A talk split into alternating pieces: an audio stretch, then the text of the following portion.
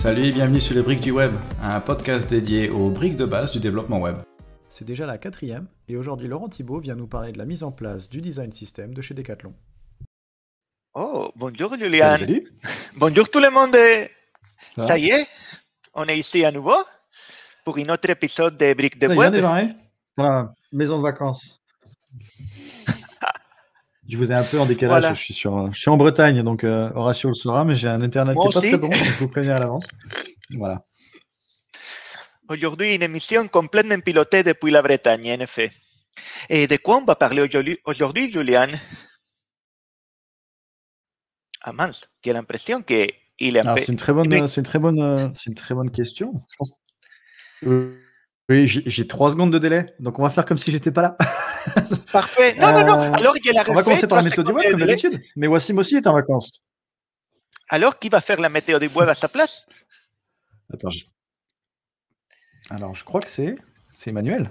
Salut Manu. Bonjour à tous. Vous allez Bonjour bien? Manu. Ça va et toi? Alors, Toujours bien. laisse-moi partager ton écran. Ça va, ça va. Donc oui, je prends la, la place de Wassim Alors, je vais me cacher.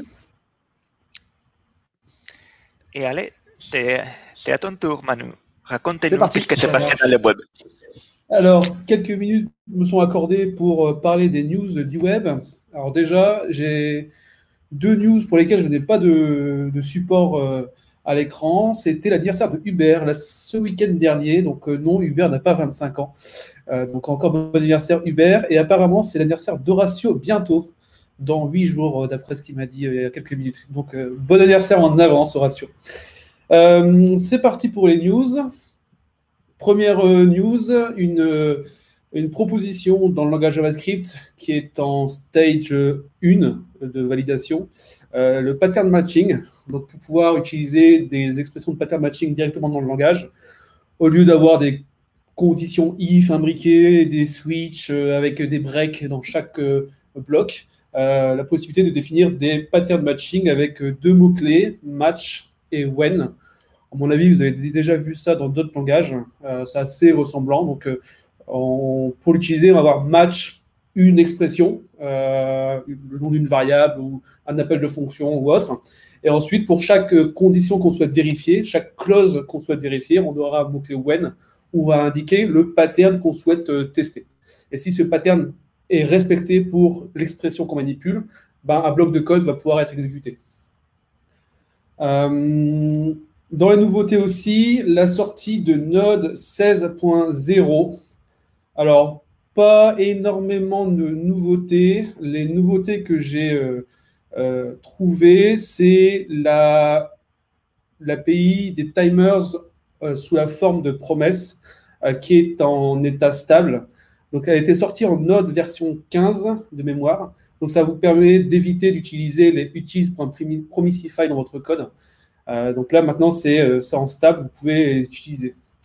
La deuxième information intéressante, c'est la euh, c'est l'update de, de V8, le, le moteur JavaScript utilisé par Node. Donc, ça a été monté en V8.9.0, qui apporte notamment une API qu'on avait présentée il y a maintenant un mois euh, dans les nouveautés du langage concernant les regexp et la propriété indices qu'on récupère directement quand on manipule des expressions régulières. Donc ça, c'est arrivé euh, en V8 euh, version 8.9 et c'est maintenant dans Node version 16. Donc on partagera les liens, bien évidemment, à la fin de ce brick du web. J'ai trouvé également un article de blog dans lequel vous allez trouver différentes snippets de code. Le 21 avril, c'était la semaine dernière, je crois, il y a eu un événement online, comme on a commencé à avoir l'habitude, euh, sur euh, l'écosystème Lit. Euh, donc le, le- rebranding de Lit Element et Lit HTML en projet Lit tout court. Le nouveau site web qui est sorti également avec une documentation mieux travaillée, un playground pour pouvoir jouer un petit peu avec et pas mal de documentation. Euh, donc n'hésitez pas à y jeter un coup d'œil. La vidéo dure, euh, la vidéo dure deux heures et demie, donc il y a trois mini-confs euh, de mémoire. Et ensuite, il y a un, Q&A avec euh, les participants pour répondre à toutes les questions en relation avec ce projet. Donc on mettra les liens, il y a un nouveau site qui a été mis à jour, le compte Twitter également qui a été rebrandé en Build with Lit avec un, un, nouveau logo. Donc n'hésitez pas à suivre euh, tous ces points d'entrée si vous êtes intéressé par l'écosystème Lit. Nouveauté aussi qui est apparue, je crois que c'était juste après ou pendant le dernier brick du web, j'ai eu un doute, euh, c'est la sortie du design system, sujet qu'on va aborder euh, tout à l'heure avec Laurent, euh, de l'État français. Donc il vaut ce qu'il vaut, mais l'État français a sorti son système de design, et non pas design system, pour lequel on partagera le lien. Le but principal, c'est de uniformiser différentes interfaces graphiques développées par les différentes équipes techniques, les les différents projets euh, de, l'État français. Euh, ensuite, petite, petit moment publicité euh, pour notre ami Julien qui organise avec des collègues à lui ou des amis à lui euh, la conférence Simple Web Conf 2021 qui aura lieu du 22 au 25 juin de cette même année. C'est en ligne, c'est gratuit, le CFP est ouvert jusqu'à la fin mai, si ma mémoire est bonne. Je pense avoir vu ça quelque part. Donc n'hésitez pas à soit proposer un sujet, soit euh, euh, prendre votre ticket et, participer à cette conférence. Je suis sûr que la, liste des speakers et speakers sera très intéressante à suivre. Voilà pour le moment publicité et j'en profite aussi pour annoncer aussi qu'on a terminé la transcription des vidéos de la conférence Web Stories si vous aimez les standards du web, on a organisé une conférence euh, au mois de février euh, avec huit speakers internationaux. Euh, ça nous a pris un peu de temps parce qu'on a dû corriger les transcriptions des vidéos à, la main. Donc les huit vidéos sont disponibles. Donc si vous voulez écouter des têtes d'affiche comme Jeremy Kiss ou John Alsop ou, ou encore Léonie Watson, n'hésitez pas. Les huit vidéos sont enfin disponibles sur YouTube. Et voilà, c'est fini pour moi. Je redonne la main au, à Horatio et Julien. Merci. Merci, merci, merci Manu. Alors, bon, on va bah, essayer caméra, on va voir si c'est mieux. Ça semble que ça marche mieux en tout cas. Ah bon, on va voir ça. Merci bien. Ok, bah super, merci Manu. Et puis euh, les web stories, j'attendais justement que ce soit en ligne, donc on va aller voir ça cette semaine. Carrément. Bon, bah, Euh, je pense que c'est le moment de- d'amener sur scène notre ami Hubert et encore les chanter joyeux anniversaire si on veut. Salut Hubert. Bonjour à Salut tous. Hubert, bon anniversaire. Merci, merci, merci. Euh, 23 ans déjà, n'est-ce pas? Euh, Donc, de quoi ouais, tu vas nous aujourd'hui- parler aujourd'hui? Aujourd'hui, donc nous, le- le- avec, euh, avec Jeff, la, la- la chronique, c'est le Focus API. Et cette semaine, on va parler de intl.numberformat, une API que j'affectionne particulièrement. Voilà, c'est parti. Bon, bah, Alors, Super. à tout à l'heure. À tout À à tout à l'heure. Alors, INTL Number Format, je vais juste dire euh, Number Format, c'est une API qui fait partie de, plus globalement, de l'API d'internationalisation de euh, ECMAScript. Euh, c'est un groupe d'API qui, commence à, dater un petit peu maintenant. Ça permet de formater des nombres, bien évidemment, mais pas que, on va y revenir. Alors là, vous dites peut-être, non mais attends Hubert, euh, Osef de ton truc euh, sur mon site web ou ma web app, là, euh, j'ai pas besoin d'internationalisation, donc euh, passe à la chronique suivante, euh, merci, au revoir. Et moi, je vous dis, mais si, tu en as besoin, parce qu'en fait, même quand on travaille dans un environnement monolangue, pour formater correctement des nombres, il y a des règles. Alors, c'est pas des règles aussi compliquées que pour formater des dates, par exemple, mais si on prend le français, euh, bah, le séparateur de décimaux, c'est une virgule, jusque-là, tout va bien, et le séparateur des milliers, c'est euh, une espace. Quoi? Qu'entends-je? Oui, mais euh, pour ajouter des espaces, ça se code facilement? Ah, j'entends aussi, mais pourquoi tu dis une espace? Tu parles de la bagnole de Renault? Non. Alors, en fait, oui, c'est relativement facile de coder une petite fonction qui va ajouter des espaces pour, sé- pour séparer les milliers.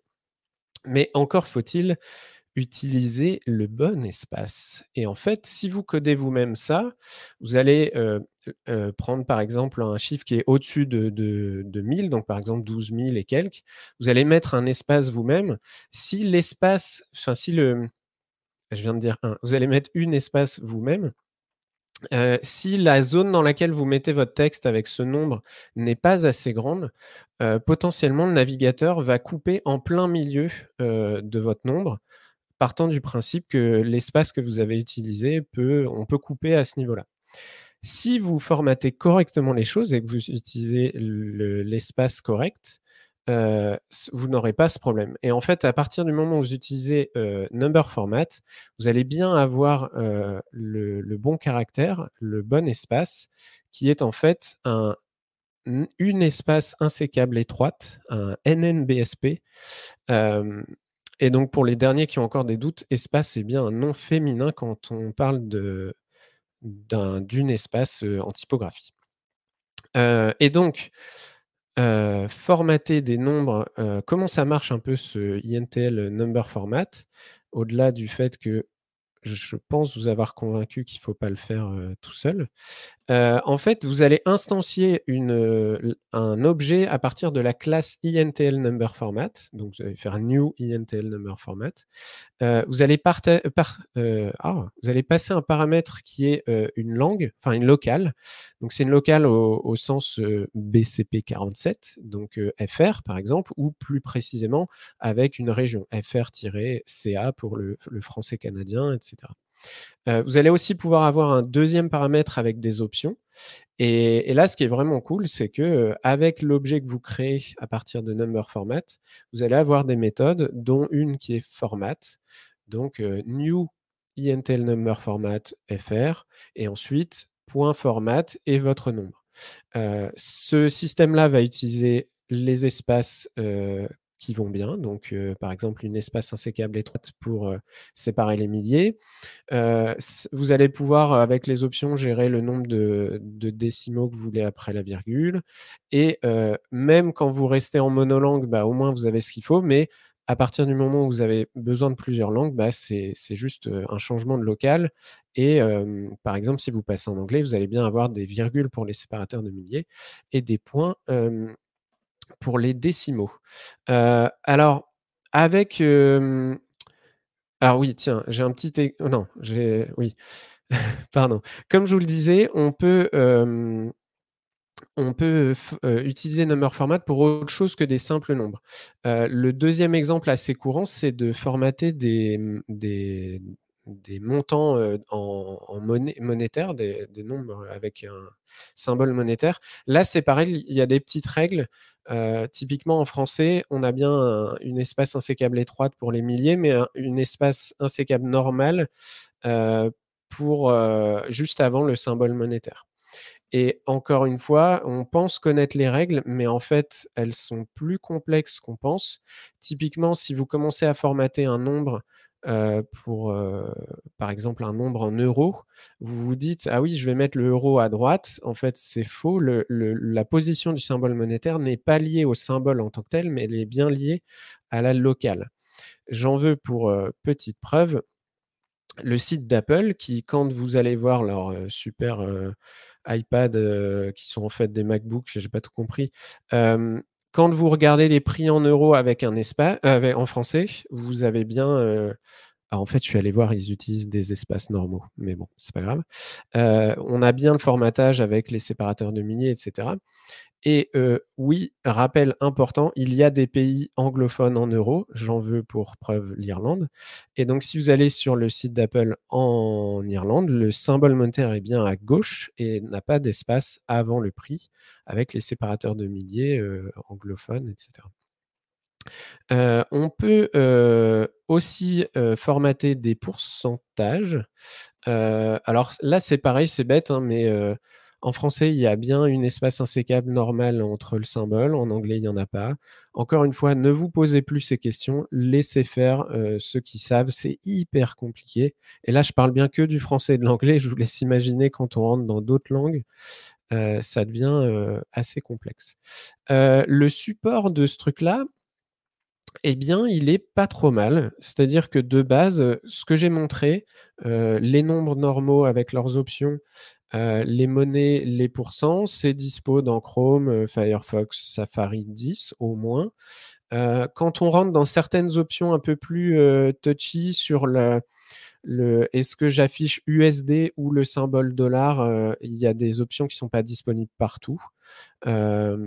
Et donc, ce qui peut être intéressant, c'est d'aller voir du côté de librairies qui vont fournir des polyfills ou, fournir des API complémentaires pour les navigateurs qui ne supportent pas. moi, ces API, je les utilise dans les composants chez Clever Cloud, sur nos factures, sur nos tables de pricing. On va utiliser tout genre de choses. Et comme on table sur Safari 12 minimum, en fait, on n'a pas besoin de ces polyfills. Mais si, si jamais vous en avez besoin, Format.js est vraiment une librairie plutôt cool. Après, on parle d'un polyfill qui pèse quand même sacrément son poids.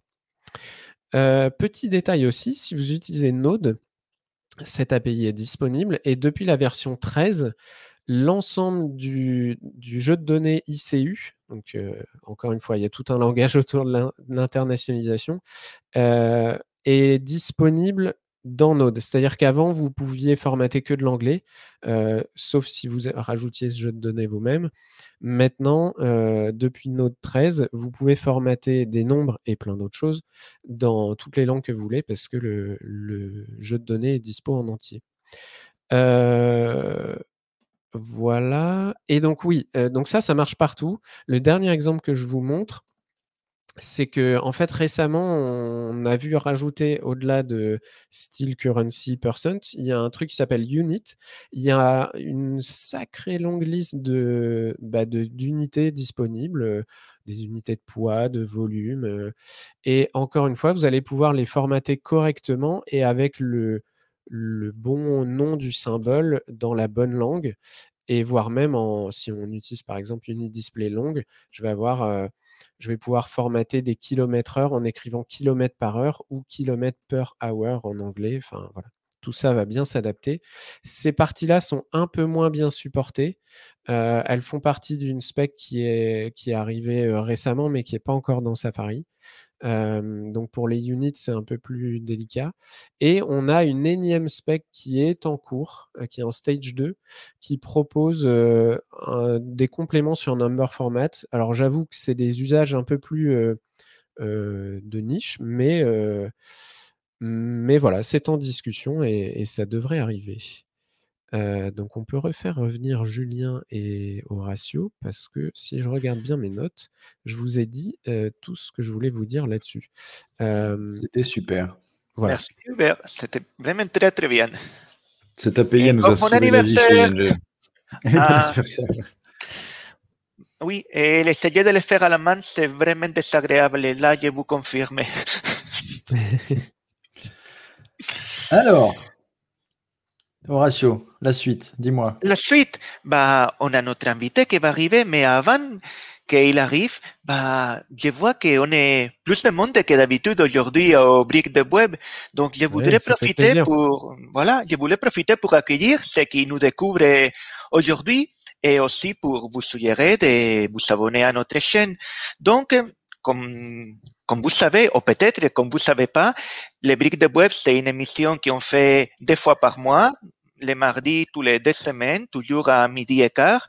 Et le principe, c'est toujours le même. On a des chroniques autour des actualités de web, autour de certaines API, autour des histoires sur comment le web est devenu ce qu'il est. Et au milieu, on a un entretien avec un invité qui viendra nous parler bah, d'un sujet qui le tient à cœur. Donc, euh, on peut accueillir maintenant notre invité. Tu peux introduire Laurent. Voilà, Laurent. Salut, Laurent. Salut. Est-ce que tu nous entends? Salut. Yes, je Et euh, aujourd'hui, comme euh, on est un petit peu dans des conditions spéciales, on va garder Hubert qui fera, qui fera l'interview avec Horatio. Je vais essayer de, de, faire des interjections de temps en temps quand je peux. Dis-moi, Laurent, qui tu es? Introduis-toi. Alors, Yes, euh, bah écoute, euh, écoutez, bah, déjà merci de m'avoir invité dans, cette émission. Ça fait super plaisir et effectivement de voir qu'il y a de plus en plus de monde et tout, bah, c'est vraiment cool. C'est un, super format et puis on s'adapte à la situation. Donc euh, je trouve ça bien, ça nous permet de recréer du lien. Donc merci pour l'invitation. je m'appelle Laurent, j'ai 26 ans. Je suis papa d'une petite fille depuis octobre 2020 Et euh, aujourd'hui, je suis design system lead chez Decathlon et engineering manager. Et alors, tu, viens nous parler de design system, mais on avait déjà parlé il y a un mois avec un autre invité, mais là, tu viens nous parler d'une autre façon parce que tu vas nous faire un retour d'expérience, c'est ça? Voilà, oui. En fait, le design system Decathlon a été créé en juin 2020. Euh, donc, euh, on en parlait déjà depuis pas mal de temps aussi chez Decathlon. Avant, il y a eu différentes approches. Et là, l'idée, ce serait effectivement de vous parler, euh, pas forcément un focus tech tout de suite, mais plutôt parler un petit peu de, bah, de sa création et notamment l'approche qu'on a pris. Euh, puisque euh, à Decathlon, vous le savez euh, peut-être potentiellement si vous connaissez cette entreprise, mais c'est une entreprise où on favorise beaucoup l'autonomie, la créativité, et donc poser un cadre dans une organisation de, ce type-là, c'est pas forcément évident. Donc on a pris une, approche particulière qui aujourd'hui fait en sorte qu'on s'en sort on s'en sort pas mal pour contribuer. En tout cas, on a de, beaux, résultats et de belles choses à venir. Donc tu dis qu'il a été initialisé euh, en juin 2020. C'est, euh, il est sorti en juin 2020 ou vous avez commencé à travailler dessus en juin 2020 En fait, ouais, en bonne question. En juin 2020, euh, en fait, il a été initialisé à partir d'une, bah, je vais pas dire une feuille blanche puisqu'on avait beaucoup d'existants. En fait, on avait beaucoup d'approches du e-kit plutôt de style guide dans l'entreprise. Mais c'est le sujet, le fait de le cadrer et de mettre une core team, en tout cas pour le lancer vraiment, et d'aller chercher toutes ces initiatives au sein d'une seule initiative, ça, ça a été lancé en juin. Donc à partir, bah, effectivement, d'une feuille blanche, puisque le site, on ne l'avait pas encore, on avait quelques style guides un peu à divers endroits. Et donc, quand est Pardon, je t'ai coupé, Julien. Non, pour poser, pour poser le cadre un petit peu, Decathlon, c'est combien d'équipes, combien de personnes Combien de, personnes du, du, coup qui sont potentiels utilisateurs du design system? Oui, alors euh, bah, Decathlon, bon, c'est un leader du, du, sport et dans, donc déjà en termes de, de chiffres, c'est 100 000 euh, employés. Euh, dans l'IT, on a un peu plus de, de 2000 dans, dans le monde. Et euh, concerné par le sujet du design system, en tout cas entre dev front et designer, on a à peu près euh, dans le monde à peu près 300, entre 2 et 300 personnes. Pas Alors, quand je compte interne et, et partenaire hein, externe. Et comment vous êtes arrivé à la conclusion qu'il vous fallait un design system eh ben, en fait, on est parti de, trois problèmes qu'on a beaucoup remarqué dans, notre écosystème. Euh, le premier, c'était euh, le problème de cohérence. Euh, parce qu'en fait, on, on, s'est rendu compte que effectivement, entre les différentes applis Decathlon, qu'elles soient internes ou externes, ou nos différents sites, en fait, il n'y avait pas une, cohérence. Et, et puis même avec les interfaces en magasin, parce que nous, on a la particularité aussi d'être présent dans, dans les magasins, dans des événements sportifs. Et donc, il y a différentes identités à chaque fois. Et donc, euh, voilà, c'est pour ça aussi qu'on l'a lancé. Ça, c'est le premier problème. Bah, le deuxième qui est lié, forcément, c'est l'efficience. C'est-à-dire qu'un moteur de recherche, etc., bah, il a été développé X fois, les boutons, c'est pareil, etc. Et le troisième gros problème, c'était l'accessibilité, du coup. Euh, donc euh, voilà, c'est ces trois en fait, ces trois drivers qui nous ont fait dire qu'il faut quand même qu'on lance euh, maintenant un design system euh, pour corriger ces trois problèmes en fait. Et l'initiative, euh, est-ce que tu sais dire d'où elle est venue? Est-ce que c'est euh, des équipes techniques qui ont dit ah, on en a marre de faire du copier-coller Est-ce que c'est des équipes plutôt de, de designers qui ont, qui, qui, ont ça dans le sang et qui ont motivé l'initiative? Ou même carrément, potentiellement plus des, au niveau de, de décideurs ou d'équipes euh, AMOA, liées aux utilisateurs qui disent il n'y a plus de cohérence, qu'est-ce que vous faites Mettez-nous du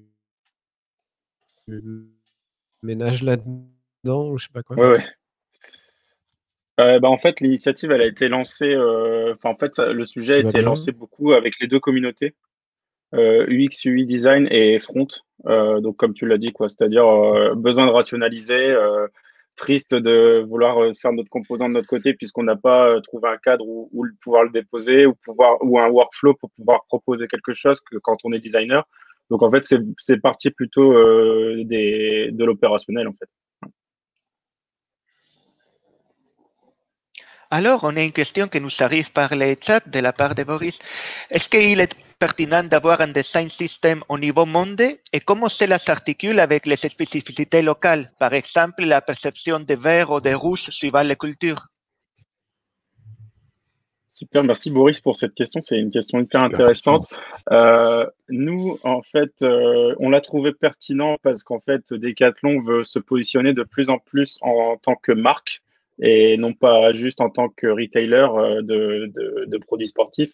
Et donc, quand, quand, on veut créer une marque mondiale, en fait, on a besoin du coup d'avoir euh, déjà de commencer avec une identité forte. Et donc, c'est pour ça en fait qu'aujourd'hui, même le design system de Decathlon aujourd'hui sur Decathlon.design, il n'a pas que des éléments du, numérique, puisque même la marque employeur et la, marque qui est en train de se construire autour de Decathlon, le nouveau logo, tout ça, c'est ils viennent l'écrire en fait sur ce site, euh, la partie brand. Donc euh, pour nous, on avait besoin de cette pertinence. La pertinence, c'était de, effectivement d'avoir un seul. Et pour les spécificités locales, ça c'est une très bonne question et une très bonne remarque. Euh, nous, dans, pour l'instant, on a, on a eu des cas comme ça, euh, et donc euh, ce qu'on fait, c'est qu'on le notifie en fait dans le site si vraiment euh, il y a un souci. Par exemple, on, on, avait mis une règle d'accessibilité de plus mettre en capital les boutons, les, le texte dans les boutons, etc., même dans les titres, pour question d'accessibilité pour les screen readers. Et on a eu une fois dans une design review quelqu'un qui travaille en Inde et qui nous a dit que bah, tous les concurrents, par contre, eux, faisaient comme ça, etc. Donc on a fait de la B-testing et au bout d'un moment, on a, on, a, on a permis en fait le fait de, bah, de compromettre un petit peu le, le design system sur cette partie-là parce qu'il y a une spécificité locale, il y a une habitude, etc. Donc en fait, on, ce qu'on fait, c'est qu'on le note et puis on fait une release note où on explique que pour telle partie, il y a une exception. Mais au moins, on gagne beaucoup parce que la plupart du temps, on, on, se rattache au cadre en fait. La plupart du temps, c'est très rare. Excuse-moi, Hubert. Non, je disais, oui, tu dis compromettre, mais en fait, c'est juste, euh, oui, s'adapter euh, à, la, culture, j'allais dire tradition, mais à ce qui se fait dans, le pays en tant que tel. Moi, euh, je me permets une petite anecdote, ça me rappelle donc Jenkins, qui avant s'appelait Hudson et qui, qui est co-créé par Koshuke, j'ai oublié son nom de famille. Et donc, de base, par défaut, les builds qui marchaient étaient bleus. Et, et, je crois qu'il y avait un plugin pour les passer en vert. Et, si je dis pas de bêtises, il y avait une différence culturelle entre le Japon et, notamment et ailleurs sur qu'est-ce qui représente le fait que c'est green et que ça marche. Mais justement, là, en l'occurrence, c'était plutôt bleu. ça, me fait penser à ça, la, la question de Boris. Et justement, en fait, c'est une bonne, c'est un bon sujet parce qu'en fait, en ce moment, on s'est rendu compte euh, quand on a attaqué les couleurs, qu'on les avait pas attaquées forcément tout de suite de manière sémantique. Et justement, comme on commence à avoir de plus en plus euh, de, de sport, euh, parce que chez Decathlon, il y a une multitude de, de, de marques passions différentes de sport, et ils aimeraient bien avoir un peu aussi leur thème et donc, on hmm. travaille beaucoup des notions de fix and flex. Qu'est-ce qui est fixe pour la, pour la marque et qui doit le rester pour euh, l'ensemble des, des entités? Et qu'est-ce qu'on pourrait se permettre de, de, de rendre flexible? Et bah, du coup, euh, nous, techniquement, comment on, va le, comment on va répondre à cette question? Ça va être avec un système de couleurs sémantiques et des thèmes, du coup, qui pourront être euh, déclinés. Et à partir, en fait, des variables qu'on va donner dans nos thèmes, et ben, c'est là où on verra le flex, en fait. C'est, si on peut mettre, si on peut changer la valeur d'une variable, c'est que du coup, c'est flexible. Et si on ne peut pas, c'est que du coup, c'est que c'est du fixe, en fait. Donc ça, ça, on va y répondre aussi avec cette notion de thème, mais aujourd'hui, on est encore en train de la travailler. On n'est pas encore prêt pour les thèmes. Carrément. Et quand tu dis nous, qui travaille dans ce design system Il y a des, développeurs, il y, a, il aussi des designers, des gens côté brand. Qui est derrière Tu peux nous raconter un peu? Oui, pas de souci. Bah, du coup, en fait, on a démarré à 5 personnes au début, en core team, en fait, pour dire euh, à 5 personnes à 50% chacun euh, où euh, on avait du, coup, moi j'étais tech lead, euh, et puis on avait trois designers et un directeur artistique qui, qui avait déjà travaillé chez Decathlon. Donc on avait tous libéré 50% de notre temps pour construire la communauté déjà. Donc c'est la première chose qu'on a faite, c'est d'aller voir les communautés. les, deux, les deux communautés principales forcément, c'est quand même Front-End à Decathlon qui, elle, existait déjà avec à peu près 200 personnes, euh, plutôt 50, 100 personnes actives sur le channel Slack et euh, la communauté designer qui, elle, n'existait pas vraiment. En tout cas, il n'y avait pas un, Slack qui réunissait tout le monde, etc. Euh, donc là, on a construit les communautés. Donc aujourd'hui, en termes de nombre, on est à peu près euh, une centaine euh, de développeurs front-end, en tout cas concernés par le sujet. Alors, il y a des développeurs qui contribuent, il y a des développeurs qui consomment, il y en a qui font les deux. Et puis côté designer, on, aujourd'hui, en fait, nous on a cette donnée via Figma, on a des comptes éditeurs et on a aujourd'hui 120 comptes éditeurs donc euh, généralement, c'est des designers. C'est très rare qu'il y a des comptes éditeurs pour des autres profils, mais il y a, certains product owners qui aiment bien aussi euh, pouvoir éditer. Donc, on va dire une centaine de designers et une centaine de développeurs euh, sont aujourd'hui concernés. Voilà. Et côté marque, en fait, on a des sponsors. Euh, nous, on a, le, on a notre sponsor. Bah, en fait, ça va être notre VP Product, Sébastien Bagoutier, mais également notre euh, CDO, Jérôme Dubreuil.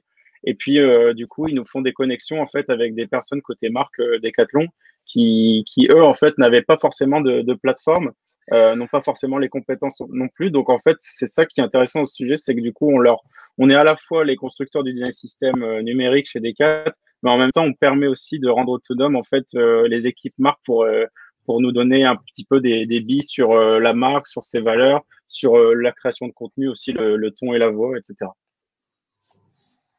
Et une, une, question, parce que tu as commencé en parlant de créativité et de, de, liberté des, des, équipes, et là on parle de design system, ce qui est un petit peu j'allais pas dire antithétique, mais euh, un design system, si tout le monde doit s'unifier sur une certaine chose, euh, ça, ça, quand même, ça, a tendance à streamliner un petit peu. Est-ce que la, liberté des technos est toujours là? Est-ce que vous avez euh, unifié un petit peu les technos qui arrivent ou ça, ça marche comment chez vous? Eh ben, en fait, pour les technos, c'est à part chez Decathlon. On a une entité qui est plutôt engineering, euh, donc là, je parle plutôt des technos euh, côté, côté web, euh, mais même aussi côté mobile. Je parle pas du tout de l'outil côté design. L'outil côté design, on l'a rationalisé. On a, on a réussi. Donc là, on l'a fait depuis le deuxième trimestre. On est tous sur Figma parce que bah, même chez Decathlon, on avait fait le choix il y a deux ans de tous être sur GitHub aussi côté code. Donc là, c'est bien, on a deux sources de vérité et on, arrête un petit peu d'avoir du shadow IT. Donc ça, c'est une victoire pour nous et en plus, c'est des outils collaboratifs.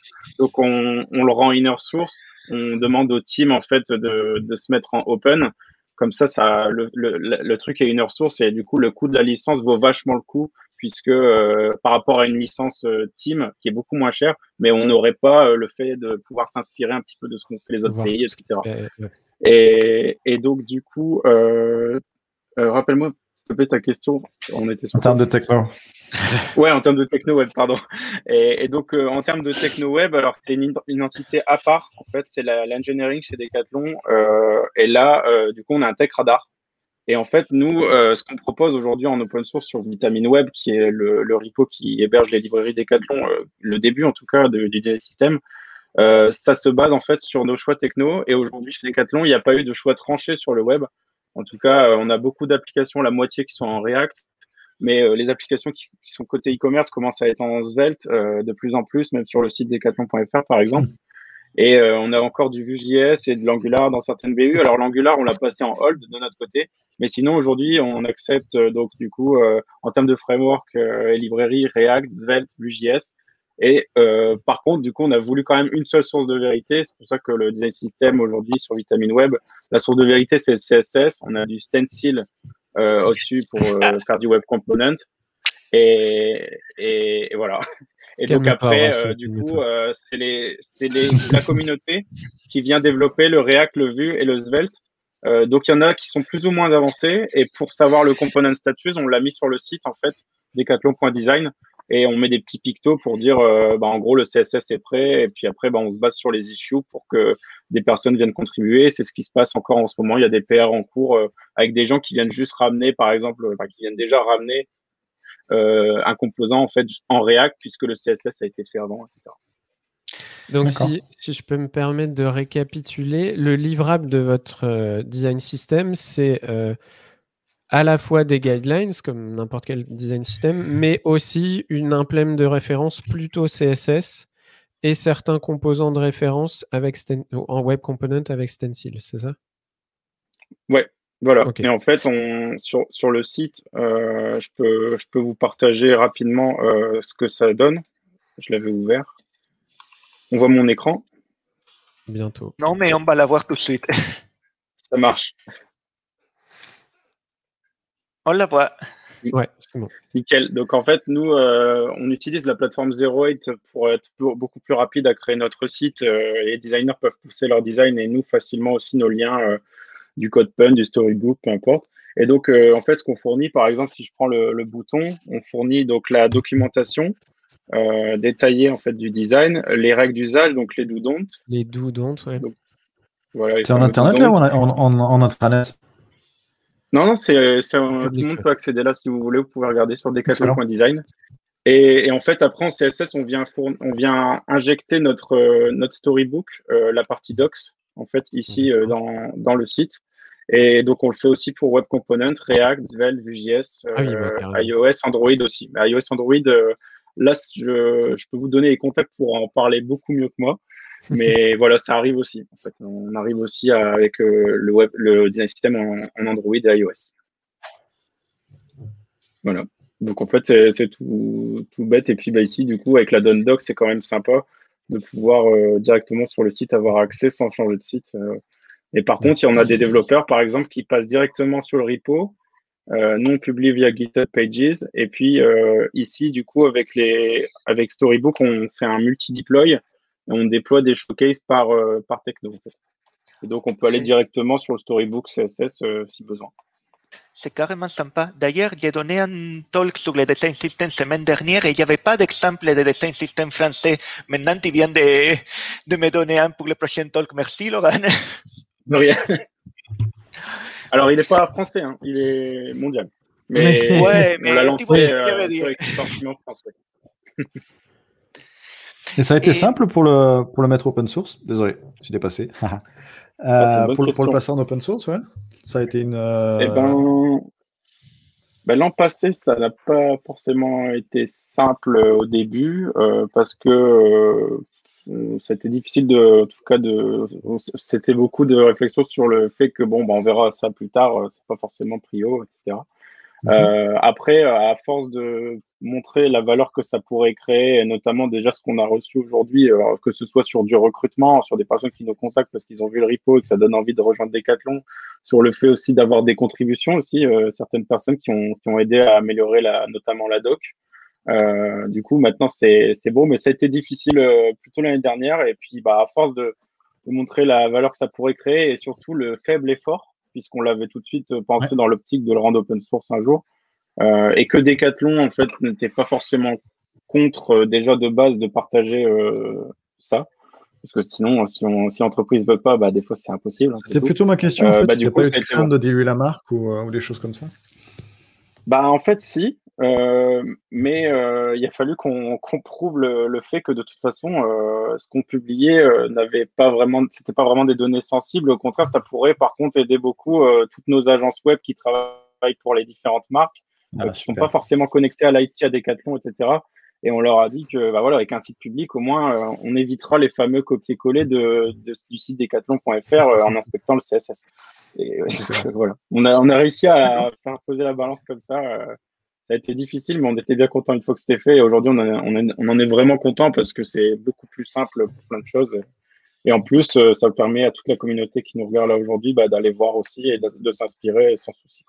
Bah c'est ça, ça joue aussi sur votre marque employeur. Euh, là, on parle de, de Decathlon. Euh, tu, c'est à la mode les design systems. forcément, ça, ça joue aussi ce côté open source de, moi, j'ai Bah oui, puis on a recruté euh, trois profils euh, suite à ça, en fait, euh, en...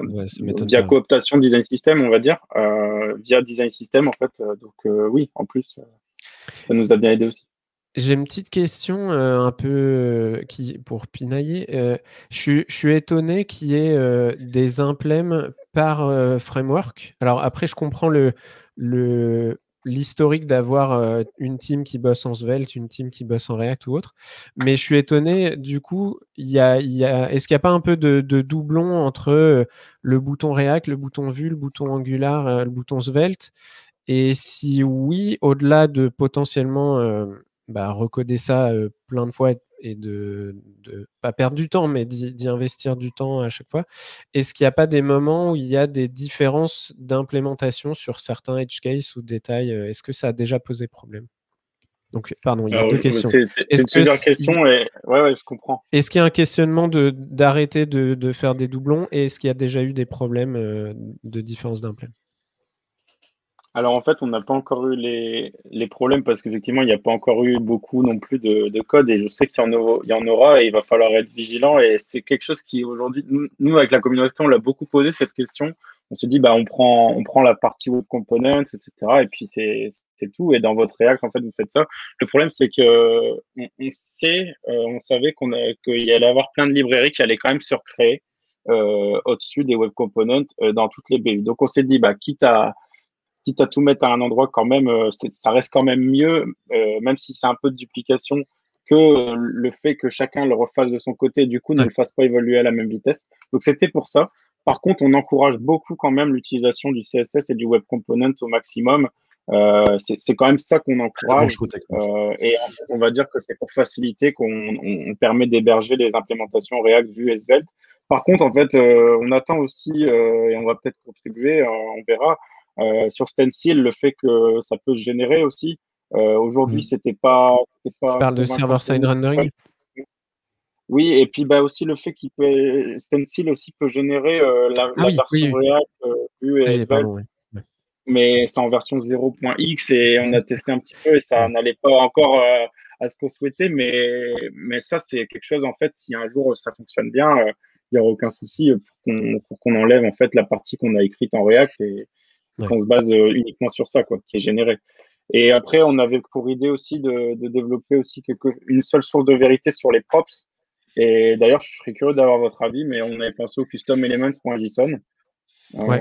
Voilà. Qui est en train d'être renommé en euh, Custom Element Manifest, un truc dans le genre. Enfin, euh, mais il y a des travaux pour, euh, pour normaliser les, les, la définition d'un composant au sens web component, mais qui a tout son sens sur d'autres Et là, et là je, suis, je suis sacrément embêté parce qu'il va falloir qu'on arrête là, sinon Noël va se plaindre qu'il n'a pas de temps pour sa chronique. Merci, merci beaucoup, Laurent. Merci, on a tous plein de questions qu'on voudrait te poser, donc comme c'est un peu tradition dans les briques de web, je pense qu'il faudra te faire revenir dans quelques mois pour que tu nous racontes la suite. Avec plaisir. Ici là, vous pouvez regarder decathlon.design euh, pour regarder un petit peu le, site et tout ce qui est, tout ce qui est dessus. Je l'ai déjà mis sur le chat Twitch, vous pouvez récupérer les liens directement. Bon bah. Merci à vous. Merci beaucoup, Laurent. Ciao. À, bientôt. Ciao. Bon bah, Julien, je pense que c'est le moment de ramener sur scène Noël. Noël. Noël, tu es là? Salut Noël. Salut. Ça va, on m'entend bien? Oui. Très, très bien. Eh ben, c'est très drôle parce qu'on a quand même Noël, on, voit, on le voit répéter à chaque fois pendant une heure. Donc, euh, je le vois en arrière-plan qui répète, c'est excellent. Pendant l'émission. Vu le résultat, je peux vous dire que ça vaut la peine qu'il le fasse. C'est excellent. Bon, bah, Noël, c'est à toi l'écran. Merci. Pour donner un petit, euh, une petite info de backstage en plus, c'est aussi moi, comme je passe à la fin, qui râle sur le chat à dire on coupe, on coupe, vous êtes en retard, bordel. voilà. bon, allez. Donc, euh, de quoi je vous ai parlé jusque-là? Euh, Les RFC en 64, c'est fait. L'invention de l'ordi personnel en 62 aussi. Et puis, on a déjà fait l'invention de l'hypertexte en 45. Bon, du coup, si je continue dans cette voie, on va remonter jusqu'au babylonien, au boulier, tout ça. Au bout d'un moment, du coup, on va pas faire ça. Hein. Aujourd'hui, pour changer, j'ai vraiment envie de parler du web. Bon, Déjà, le web, c'est de l'hypertexte, ça on l'a vu. On a des documents HTML, des pages quoi, avec des liens qui permettent de passer d'un document à un autre, et on récupère tout ça sur Internet via le protocole HTTP. Voilà. Ça, c'est la base. C'est le web tel qu'il a été imaginé et créé par Tim Berners-Lee au CERN en 89. Pour faire tout ça, il a bien fallu que Tim y crée un logiciel, un client qui permet de consulter des documents HTML envoyés par un serveur HTTP. Pris d'un élan d'imagination sans précédent, il a nommé ce premier logiciel World Wide Web. C'était donc le tout premier navigateur web. Comme le web s'est grosso modo développé en même temps que les ordinateurs personnels et Internet, plein de gens vont rapidement l'utiliser, mais pas avec le navigateur de Tim. On reviendra là-dessus une autre fois parce que c'est super intéressant. Mais pour faire simple, on a eu ensuite Mosaic qui s'est fait rétamer par Netscape. De là, on passe rapidement à la première guerre des navigateurs, qui a été déclenchée par la naissance d'Internet Explorer en 95. Ça aussi, on en parlera une autre fois. Pour faire court, Netscape, il perd la guerre en 97, vire plein de monde et met la clé sous la porte. Et puis, Internet Explorer dansera la gigue sur son cadavre pendant une bonne décennie, jusqu'à ce que la seconde guerre des navigateurs lui fasse ravaler son sifflet face à Firefox, Safari et Chrome. Et évidemment, j'ai mon chat qui a décidé de participer à la chronique. Merci, Mookie. Donc, je disais, ça aussi, la, seconde guerre, la première guerre des navigateurs, on en parlera aussi un jour, peut-être. Euh, si vous pouvez pas attendre, ben, vous achetez mon bouquin et puis c'est tout. Bref, ça, c'est 30 ans d'histoire des navigateurs en mode ultra accéléré. Comme d'hab, il y a plein de petites anecdotes sympas à tirer de cette histoire. Est-ce que vous savez, par exemple, que la seconde guerre des navigateurs a été déclenchée par Linux? Ok, on revient un petit peu en arrière alors. À la fin des années 80, alors que le web est en train de naître, Amiga, Atari et Commodore 64 sont proches de leur fin. Et Apple subit une longue série d'échecs. Du coup, les compatibles PC dominent largement le marché des ordinateurs personnels. Tous les PC fonctionnent sous Windows. Tous Non. Un système créé par d'irréductibles développeurs résiste encore et toujours à l'envahisseur. Même en 96, soit cinq ans après sa création, installer et utiliser Linux n'est pas à la portée de tous, car il faut assembler plein de logiciels très différents. En somme, ça manque de cohérence. Mathias Etrich lance alors un appel pour créer un nouveau projet, The Cool Desktop Environment. KDE, parce que oui, cool était écrit avec un K. Donc, KDE, disais-je, devient rapidement un très gros projet avec de nombreux contributeurs. Et heureusement, parce qu'il y a du pain sur la planche. Bon, déjà, KDE, c'est un environnement de bureau avec une barre des tâches, un gestionnaire de fenêtres et tout le tintouin. Mais c'est aussi et surtout un écosystème complet qui embarque tout un tas de logiciels et d'utilitaires. Tous, ou presque, utilisent la même bibliothèque graphique Qt. Ils ont un look similaire et se comportent de manière uniforme. Histoire d'intégrer le web à cet écosystème, une première bibliothèque de rendu HTML est créée, The KDE HTML Widget ou KHTMLW. Entre 97 et 98, la première version de KDE embarque ainsi un gestionnaire de fichiers, KFM pour KDE File Manager, qui est presque un navigateur web. Comme tout le rendu y est fait avec HTMLW, il suffit d'entrer l'adresse d'une page web dans la barre d'adresse pour l'afficher. À l'époque, pardon, le web était encore très simple. Du coup, une compatibilité HTML 3.2, c'était largement suffisant pour consulter la plupart des sites. Mais bon, sans JavaScript ni CSS, on ne peut pas vraiment dire que KHTMLW et donc KFM était suffisant pour faire un navigateur. En 98, Netscape passe en open source et le projet Mozilla est lancé. Du coup, la communauté KDE préfère généralement attendre l'arrivée de ce nouveau navigateur plutôt que d'en créer un nouveau. On peut les comprendre. Mais Lars Knoll, qui est aujourd'hui le CTO de Qt, ne se démonte pas. Il reprend le projet quasiment tout seul pour le fun. Et il en profite au passage pour dégager le mot widget dans le nom, ce qui donne donc KHTML tout court. Il intègre la gestion du DOM en quelques semaines, puis est rejoint par Harry Porton, qui avait déjà créé un interpréteur JavaScript. KJS. Bon, vous avez compris, grosso modo, on prend tout et on met un K devant. Finalement, le CSS complète le tout en moins d'un an. Ils font ça à la cool, hein, c'est juste des petits projets perso, quoi. Genre, je peux vous citer par exemple un message de commit de l'époque pour vous donner une idée. ah, correction de bug Voilà, donc no stress, tout tranquille.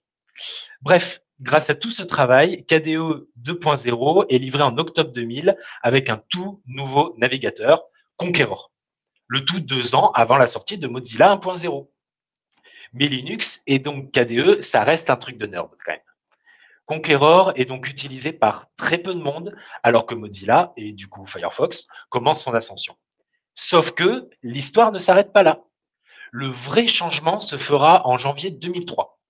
Apple annonce alors avoir repris le projet KHTML pour créer son propre moteur, dont vous avez peut-être entendu parler, WebKit.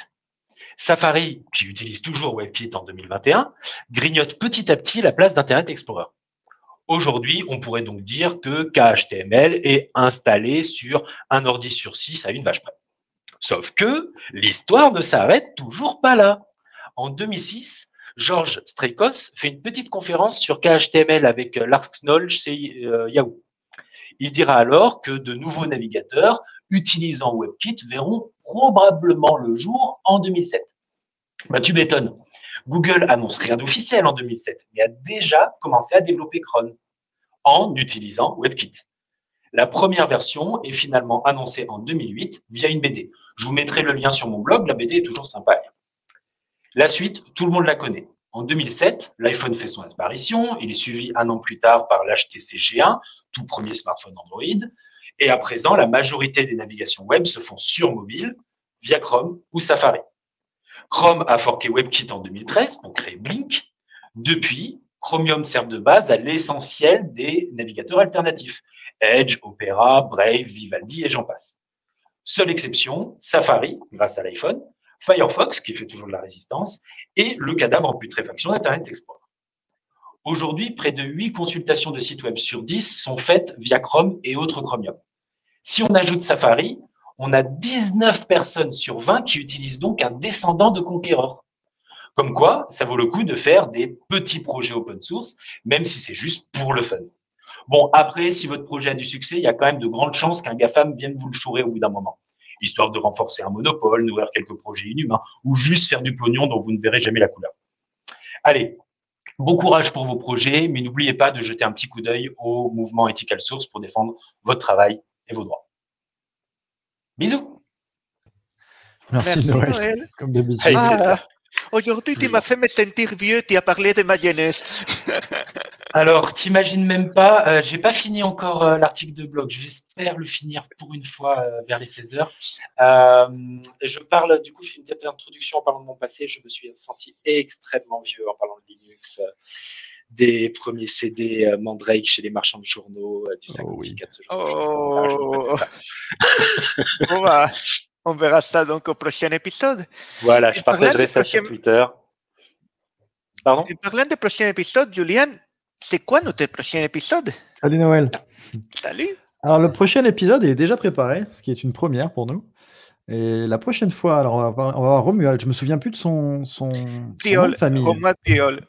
Merci. Romuald Priol qui va venir nous parler de, de web écologique, vers un web plus écologique. Donc on va parler un petit peu de sustainabilité. C'est ça le mot français? Ouais, numérique euh, responsable, j'aime bien comme terme. Numérique mais oui. responsable, merci. Donc on va voir ce que ça donne. Mais, euh, ça, sera les, ça sera le 11 mai, toujours à midi 15. En attendant, n'oubliez pas de vous abonner à notre chaîne, s'il vous plaît, et à nous suivre sur Twitter. C'est par là qu'on donne toutes les informations. Et merci, merci d'avoir été là merci cette fois assez nombreux à nous écouter. Et merci à tous les chroniqueurs aussi. Et à dans deux semaines. Salut. Ciao Si vous avez aimé cette émission, retrouvez-nous sur Twitch toutes les deux semaines le mardi à 12h15 ou alors tout simplement ici. A plus